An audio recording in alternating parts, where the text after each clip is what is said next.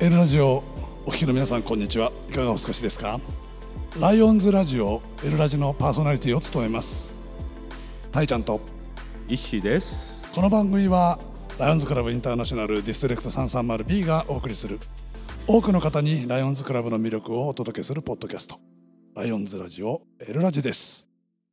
いや始まりましたねいや石いや大変なとこでねもう本当にとんでもないいところに来てしまいましたね。大丈夫なんですかこれ？いやあのちょっとブルブルしてます。そうですね本当に。なんかいつも通りのように話すんですけどでもなんかこうすごい皆さんの視線とあと緊張感。ねまたこの、あの甲府ライオンズクラブその伝統のですよ。伝統ですよもこの甲府ライオンズクラブさんでうはい。まだ式典も終わってない。そうなんですよ。その式典の最後にこれで最 僕ら僕ら後で怒られたりしないんでしょうかね。大丈夫ですかね本当ねこれ。大丈夫ですか会長。大丈夫ですか会長。問題ありません。あはい今日ですよ。ありがとうございます。いやでも本当に、はい。あのー緊張の中でそのままこの流れになるっていうのは非常に。会場が温まってない部分もありますからね。そうですねちょっと今ね ちょっと手前のあの無音状態からこうなんかね。はい。はい。あの今日初めてこのおエルラジの、まあ、今回は公開収録、公開処刑じゃないですけど、ね、こ処刑なん公ですいやいやいや公開収録あです。収録ですね。で初めて聞かれる方もい。らっしゃると思いますけども、えーこれはですね、はい。ポッドキャストという、まあ、インターネットラジオを、えー今期、えー中澤ガバナーのお許しをいただきまして、えー全世界に配信しております。えーそれで、まあ、えーポッドキャストってなんだというところだと思いますけども今日あの皆様の手元にあります紙袋の中に、えーこのようなチラシが入ってると思いますけどもこの上の段の QR コード、えー、iPhone の方またそれ以外の、えー Google のスマートフォンの方が読み込んでいただきますとアプリが、えー出ますのでそれをインストールしていただいてこの「エルラジは」えーどんな時でも聞いていただくことができますのでどうぞ皆さん楽しんでいただきたいと思います。よろしくお願いします。でちなみに今日はこれ今録音しておりまして、えー後日、えーオンエアをする予定でおりますからどうぞ皆さんのごしご聴取をよろしくお願いいたしますと。よろしくお願いします。いうところでございます。が、はい。石井もうあれだね。もう。ガタガタですよ。ド緊張の中ね。で皆さんあのはい。死後の方はあれですけども、はいはい。笑ったりとかですね。そうですね、ぜひぜひ。そういうのは逆に、はい。あの我々パーソナリティもあの気分が乗ってまいりますので、はいもうこのシーンとしてる状態がですね、もう潮干狩りをの状態が えでもね、この状態で笑い声を出すの結構勇気がいるんあそうですか。ね。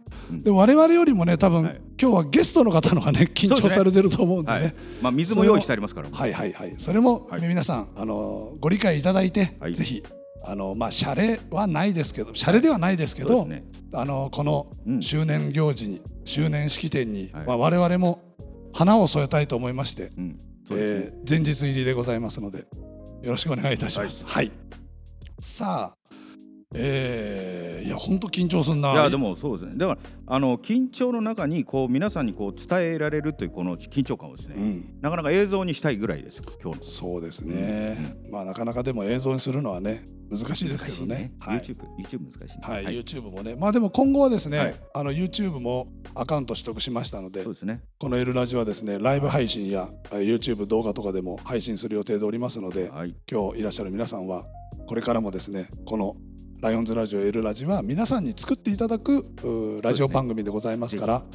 まあ、イッシーとタイちゃんが適当に好きに 楽しくやってるようじゃなくて、はい。これは本当に元の元の元々の大義は、うん。えー新しい切り口でライオンズクラブを全世界に、うん。またはライオンズメンバーにとっての新しいこう出会いのコミュニティにと思いまして立ち上げたものですからどうぞよろしくお願いいたしま。す。ですからあの会場の皆様はぜひですねあのエピソード1からそうですね。までありますからね。あの、うんこれを機会に聞いていただいて、ですごい虜になっていただける。そうですねちなみに、うん今回はエピソード7でございますから、7ですね。はい、はい、了解です。ぜひぜひよろしくお願いいたします。さあということで、まあ、どんどん進めていきたいと思います、はい限られた時間でございますしね。もうゲストの方々は多分ですねもう口の中の水分がももううカラッカラだと思いますからまあ、ご紹介をしなきゃいけないので、でもその前にはい。エルラジ恒例の、あ、そうですね。えー告知がございます。これは医師の仕事ですから、はい。よろしくお願いします。えーとですね、この公式メールアドレスというのがありまして、えーそちらの方が 330b. えーマーケティングアットマーク gmail.com えーこちらちょっと早口なんですけど先ほどあった告知の方の紙にもですね書いてありますのでぜひそちらに、えーご覧になってください。でこちらにはですねあの番組の感想紹介してほしいコメンコメントですね。あとイベント告知などですねいろんなご要望お待ちしておりますのでぜひよろしくお願いします。よろしくお願いします。皆さん今日いらっしゃる方々本当ご自身のクラブのですねアクティビティとかですねそうそうですい。うものもこの放送に載せて、えーご紹介します。ですからちょっと大変なのは文章を作っていただくとかですね、そんな部分がありますのでそれはご理解いただいて、えーお便り、えーいただけましたらまたイベントもこういうことで人集めしたいんだっていうんであれば、えーこのラジオは全世界に、まあ、日本全国の方が今の段階でも聞いてくださっておりますのでどうぞ、えーご利用いただけたらと思います。はい。ます。さあじゃあ次のコーナー行きましょうか。はい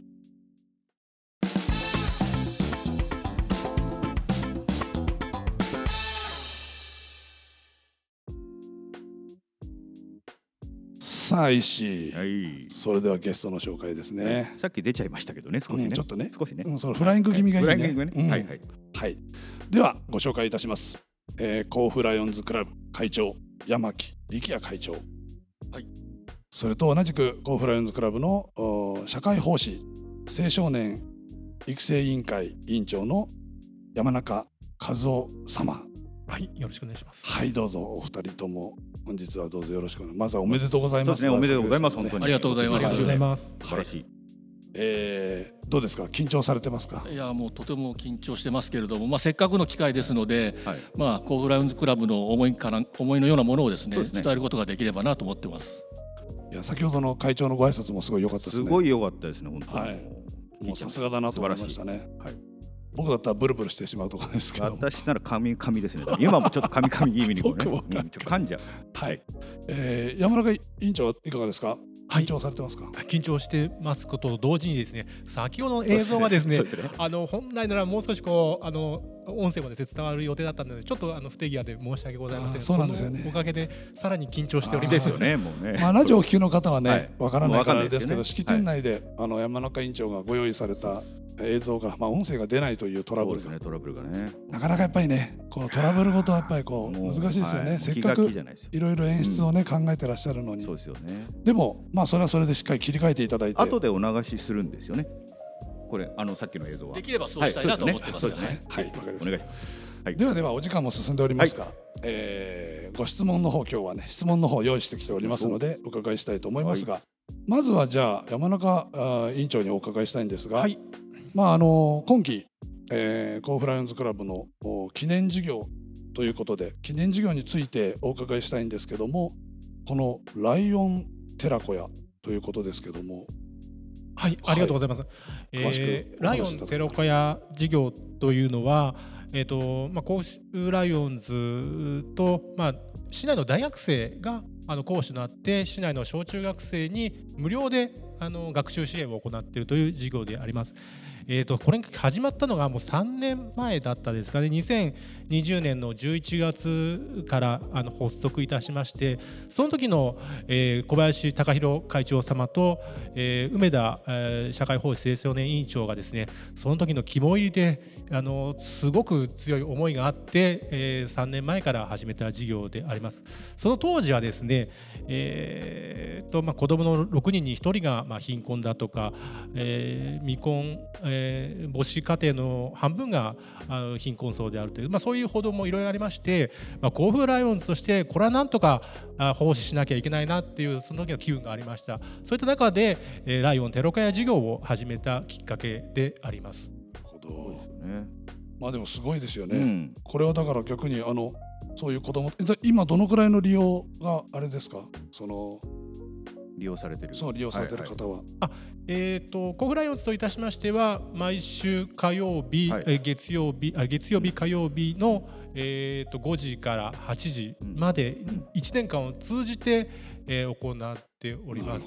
ただですね、やっぱりこの3年間皆さんご承知の通り、あのコロナのまあ影響がありまして始まった当初はすごくですね多くの子どもたちが来ていただいたんですが、あのまあ、コロナによって今市役所の庁舎の一角を無料であのお借りしてましてその事業を行っておりますので、はい。えーまあ、ご多分に漏れず、まあえー庁舎内公共施設が使えない時期もありましたので多くの方子どもたちが来ていただいたんですが なかなかコロナの営業で使えなかったりできなかったりというような、あの繰り返しになりましたので今はこう周知不足の中でなかなかこう子どもさんの数が少なくなってきたり、まあ多くなったりとか、まあ、そういったことが繰り返しております。なるほど大体30人とかそれぐらい入るようなスペースなんですかね。そうですね、えーとまあ、教教室の一角なんで、はいはい多くても10人ちょっとぐらいですかね。なるほどはいとてもいいですよね。こうやってね、大学生の方があのまあちっちゃいお子さんに教えるっていうことで、そのまあ教育する能力、ねうん指導能力っていうんですか、そういうのもつくし。だから全部三方よしじゃないですけど、うんうんなんか本当にそういう意味からすればなかなかアクティビティって片側通行みたいのが多いじゃないですか。そういう意味からすればその、まあ、結果費用面の部分が、えー、とクラブでこう補って、まあ、それは、まあ、いわば賃金みたいな感じですそよね。うですね。あの先ほどお話しさせていただいた通り、当初はですね、あの貧困とか、まあそういうのがテーマで、うん。まあ子どもたちとかあのそういったところをまあ最初の取り組みだったんですが、はい。実際はですねなかなか、えーそういったことではなくて、うん。まあ、誰でも、えーみんなのこうスペースにしていきましょうっていう、な流れもちょっと変わってきまして、えー、えな何でしたっけ？何の質問でしたっけ？ごめんなさい。忘れはい。賃金あ賃金ですね。はい、結局雇用も雇用変な話アルバイトというか、そうですね。それをクラブであの、はいはい補填してというか。そうです。最初はまあちょっといろいろこうまあ大学生もうん。その授業が、うん。あとはアルバイトもできなくなって、はいはい。まあ、そういった子どもたちにこう、ちまあうん。賃金をくお配りすればさらにいいななんて思ったんですけど、実際こう大学生を募集するともっと志がお金のためであの私はそのボランティアをするわけじゃないっていう方がですね、多くてですねあの実際はその将来教師を目指すとかはいそのためにいろんな子どもたちとこう接しをし接し接したいという、まあ、そういった思いのが強くなてでそういった子たちがこうたまたまこう新聞に掲載してもらったのを見てもらって、うん。でその本当に僕らも大学生に教えてもらってるようないやでもそれってその大学生もうん奉仕だよね。そうだからそういう意味でなんかあの人とのつながりとかねうん。やっぱりどうしてもさっきやった核家族とかの話もあるし、そういったねあのいろんな人と触れ合うことによって自分のまあなんだろうなこういろんな意味の発展をできるいやそれもそうだし、やっぱそういう若い人たちがそうやってこうお金のためにじゃなくてそうですね。そうやって他人に施しができるっていうのは、うん。この甲府市内っていうのも今後のこのクラブの発展もなんとなくこう光が見えますね。でもねそういう若者がいるっていうのもすごいじゃないですか。すごいいやいやいや。なんか今市長が市長が喜んでますよ。市長あ市長が喜んでい市た長すごい。市長も来てますからね そうですね。市長の前でいいんですか我々こんなし感じ市。長さんメンバーですからね。あすごいそうですすごいっすごいないや本当ありがとうございましたえーいやまあ本当にねまあこのラジオを聞いてくださってる方も実はこの先にいるのでそうですね。その方々に対してのメッセージとしても我々がちょっとまとめますと、はい。まあこの寺子屋事業ですね要はね寺子屋事業によってまあ本当にいろんなこう得るものがある、うん。ただ与えるばかりではなく、結果として、まあ、地域の未来を担ううん。若者が育ち、えーそこで学問を学んだ子どもたちも育ちとなると、うん。やはりこれからのライオンズのねアクティビティっていうのは今が良ければいいだけじゃなくて、はい。やっぱり未来に何かを残せるような、うん。そういうアクティビティを計画しているというこうフライオンズクラブのこの取り組みはね。まさに素晴らしいですね。はい。まあ、その他にもたくさんあるんですけども、あるんね。お時間限られてる中でいきますのでではお待たせいたしました、えー山木会長ですけども。はい。はい。山木会長は今日、えーどんな質問にしましょうかっていうのを事前に実は打ち合わせしたんですけども、はい。実はですね、はい。山木会長の方からですね、はい。あの甲府クラブについてお話ししたいんですと、まあ、クラブ自慢ですよねあクラブ自慢ですね。いやでもそのぐらいでないとね。それぐらいのクラブはいですからまあ、これ全国の方聞いてくださってますし、はいあの聞いてくださってる方はですけどドイツで2%の方聞いてくれてますあとアメリカアメリカもアメリカね。2%うん。これでねメキシコであメキシコ。1%っていうのがあった絶対言葉わかんないですよね。分かってないと思うんだけど、とりあえず、はい。あの見つけちゃったんだろうね、はい。このチャンネル。そうですね。じゃあぜひ、はい。会長お願いいたします、はい、ありがとうございます。あのまあ、甲府ライオンズクラブっていうのはどういうクラブなのかなということを、あのまあ、皆さんにも知っていただきたいなと思って話をしたいなと思ってますが、先ほど中坂花からも甲府ライオンズクラブは今すごいいい状態にあるというふうにおっしゃって、ね。はい。まあ、いただきましたけど私自身もどういうところに特色があるのかなってあまりよく考えたことはなかったんですがあの実は以前ですねあの今日もお越しいただいております、渡辺和弘元地区ガバナにですねこういうふうにおっしゃっていただいたことがあります。あのライオン誌に載ってるんですけど、はい。えー、と2019年の7月8月号のわた、はい。ライオン誌で、私の考えるライオンズっていう特集が実はありましてその中で、まあ、対談形式で、えー、と渡辺ガバナ元地区ガバナが話をされてるんですが、あのまあ、私の地元の甲府ライオンズクラブはあの老壮青うまくバランスが取れた理想的なクラブですと。そういうクラブはどんどん良くなっていくしというふうにですね、まあ、おっしゃっていただきまして、あ甲府ライオンズクラブってそういうふうに見られてるんだなというふうにまあ感じた次第です。で、まあ、今日の65周年の記念式典もですね、はい。あの一番年上の今村ライオンに実行委員長をうん。まあ務めていただき、また部会長もですね、はい。ベテランのライオンに担当していただきましてでそのベテランのメンバーの方たちの思いをですね、この中堅若手が、はい。まあ、具体化していくと、うん。まあ、そういう形で、まあ、今日の式典あの開催させていただいておりまして、はい。まあ、確かにそう老壮青うまくバランスが取れてるクラブなんだなということを、まあ、実感させていただきました。なるほど、はい。何かこうクラブの運営でその老創生のバランスが良くなるこうなんか取り組みとか、そういうのしてよく飲みニケーションとか言うじゃないですか、そういうのとかはもう毎回例会の後とかしたりとかするんですか？いや特に最近は特にまあコロナの影響もあってできてはいないですけれどもでもほ本当にこのベテランのライオンのメンバーの方たちにですね、い。まあ、いろんな話を聞くように、まあ、してですね、うん。あのそういう意味でこちらも勉強になってですね、まあ、そういった形で会話をすることによって、まあ、仲が良くなってるというかかそういう関係になってるんじゃないかなというふうに。私は単純に中澤ガバナが怖いっていう。で恐怖でみんな来てる。そんなことないでしょ。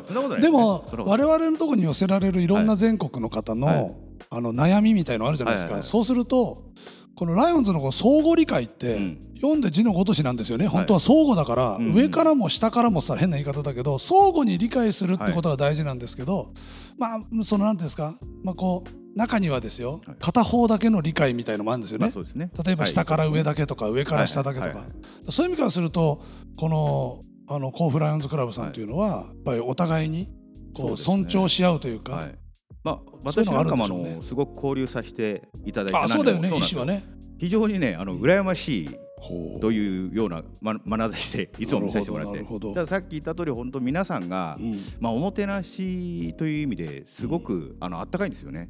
こっちに来ると。うん。まあ、いろんな方もねこうあの声かけてくれたりとかそこら辺で、えーとまあ、そういうのが一体感かなっていう。うん。やらされてる感じゃなくてちゃんと自分からそういうおもてなしをしているっていう感じそうですよね。うんすごくいいクラブだやっぱりこう栄えるクラブっていうのはそれなりにこう共通点があって、はいはい。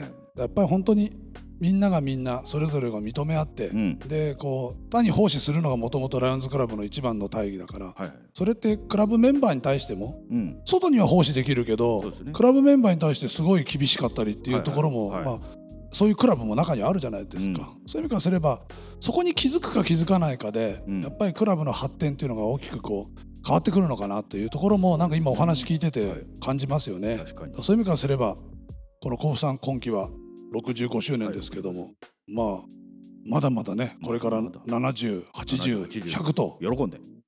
なんだよそれ今今日日言ってみたい。今日滑りまくるからね。今日滑ってるようだけど、でもお僕は面白い。面白い。ありがとう。ありがとう。愛してるよ。愛してるよ。愛してるよ。愛してるお Me too だよ。はい。まあそういうわけでですね、はい。まあまあうちうちでこう話をしながらやっておりますけども、はい。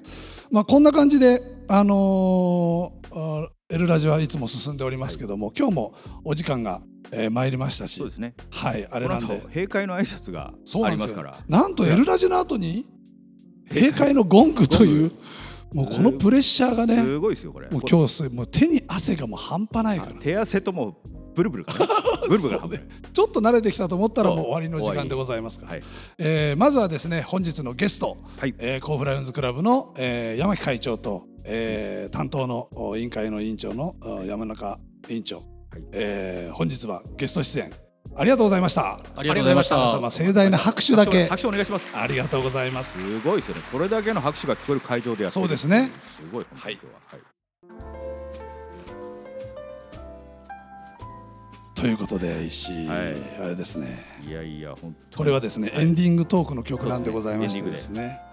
はい。今日は全部それ皆さんにお見せしますけどもこんな感じでやってありますけども、どうでした石井今日は？いやー本当緊張というかこの空気感がすごいじゃないですかこれ。やばいよね。まあでもいい経験になってね。本当これからもね、はい。なんかこうどうする？でも次回からいろいろさ、うん、周年に。修練に呼ばれてしまってっつったら、あるかな。あるかもしれないですね。ある。かなはい、それもまあありっちゃありですけどね。ね。はい。あとですね、もうちょっとね、甲府さんの件について少し話できなかったからあれですけど、甲府ライオンズクラブってまあ今季中澤ガバナー58代うんですけども、なんか調べるとですね、はいはい。クラブから6人目、ということで。えー2代、7代、13代、17代、31代、58代と。すごいですね、まあこの2代目の鳥居ガバナーは前回ね、はい。中澤ガバナーしゲストして出演していただいた時にもお話ありましたね。ね。とにかく名門中の名門ということで。本当に名門ですもう我々がこれ本当に来てよかったのかと。思うところですね。ちょっとで怒られるのは一緒に怒られようね。そうですね。あの後で書き込みがそういうことはないと思うそういうことはないと思うけど、はい。でももう覚悟して今日は参りましたんでね,、まあでも、まあ、僕らにしてみれば、はい。あのこういう機会をいただいたことそれからこれを聞いてくれてる方もですね,、い、ろんな勉強になったんではないかなというふうにも思います、はい。